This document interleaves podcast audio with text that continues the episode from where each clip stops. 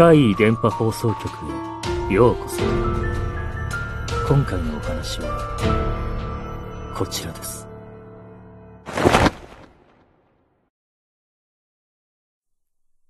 キャンプファイヤー。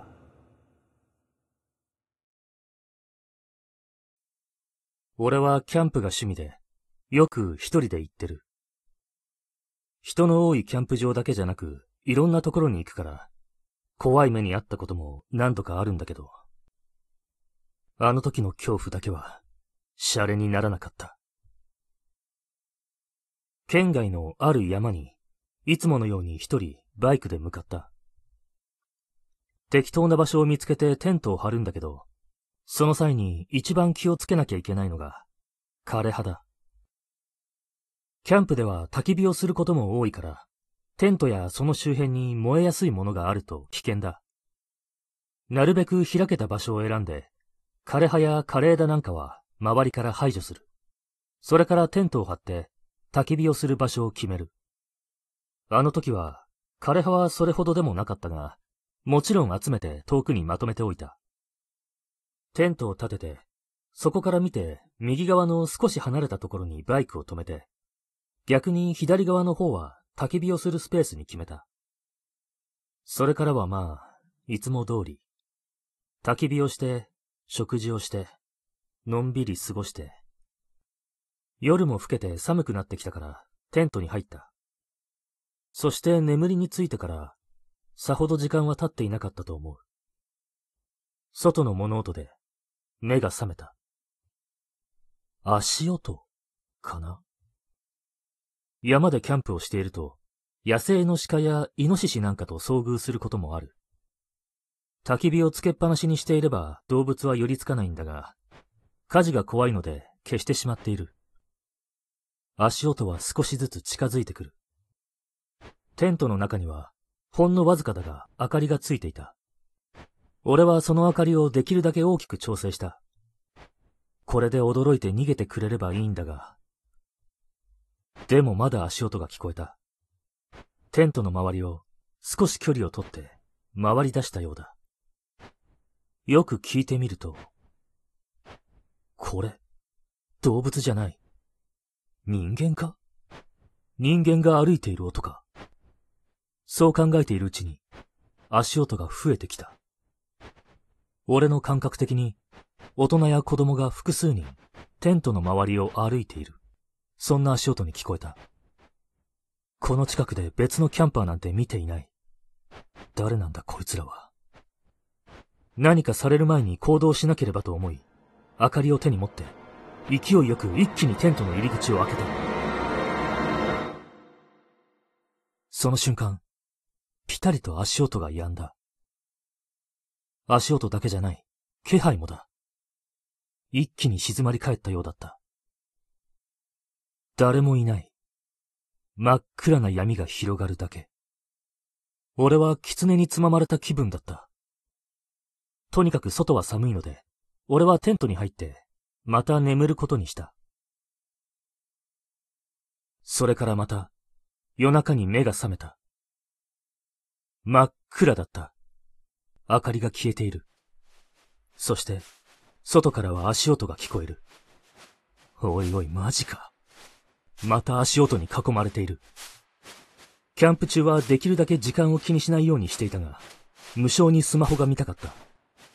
暗闇の中手を伸ばしたが、スマホは見つからない。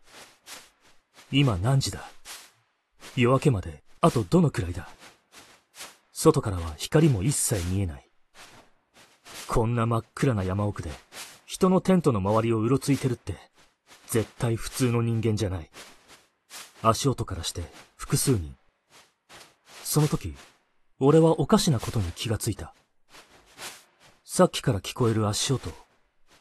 これ、枯葉を踏んでいる音だ。テントを張る前に枯葉は集めて遠くにまとめたから、こんなに近くにあるはずはない。それも少しじゃなく、結構な量の枯葉を踏んでいる。さっきと音が違う。そしてさらに、足音以外にも何か聞こえる。キー、キーという耳障りな金属音。断続的だが、足音に混ざって確かに聞こえる。これは、何かの車輪か？一瞬、俺のバイクを思い浮かべたが、違うな。おそらくバイクよりは細くて小さな車輪だ。なんだ？何をやってるんだ？俺はもう恐怖がピークに達して、なんだか諦めにも似た感情になっていたと思う。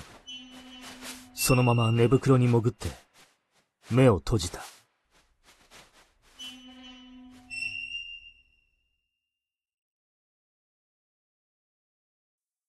次に目が覚めると、もう日は昇っている。朝だった。外からは足音や金属音は聞こえない。スマホも無事見つかった。テントの外に出てみると、大量の枯葉がテントの周辺に散乱していた。最初に俺がまとめたのより明らかに多い量の枯葉が。そこに人が歩き回ったかのような足跡。それと車輪の跡も見て取れた。幸い、俺のバイクはちゃんとハンドルロックもかかっていて無事だった。傷も汚れもない。俺はテントを片付けて早々に山を降りた。あいつらが何者だったのか、それは未だにわからない。あのキーキーという耳障りな車輪の音も。夜の山って何があるかわからないよな。本当に狐につままれたのかもしれない。いや、でもやっぱりそれよりも、もっと恐ろしいものだったんじゃないかと思ってる。だってもし、あの時俺が焚き火を完全に消していなくて、火の粉が飛んできたりしていたら、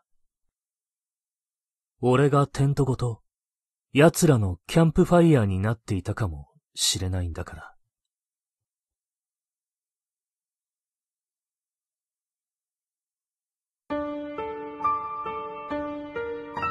いかがでしたか？皆さんも火の始末には、くれぐれもご注意ください。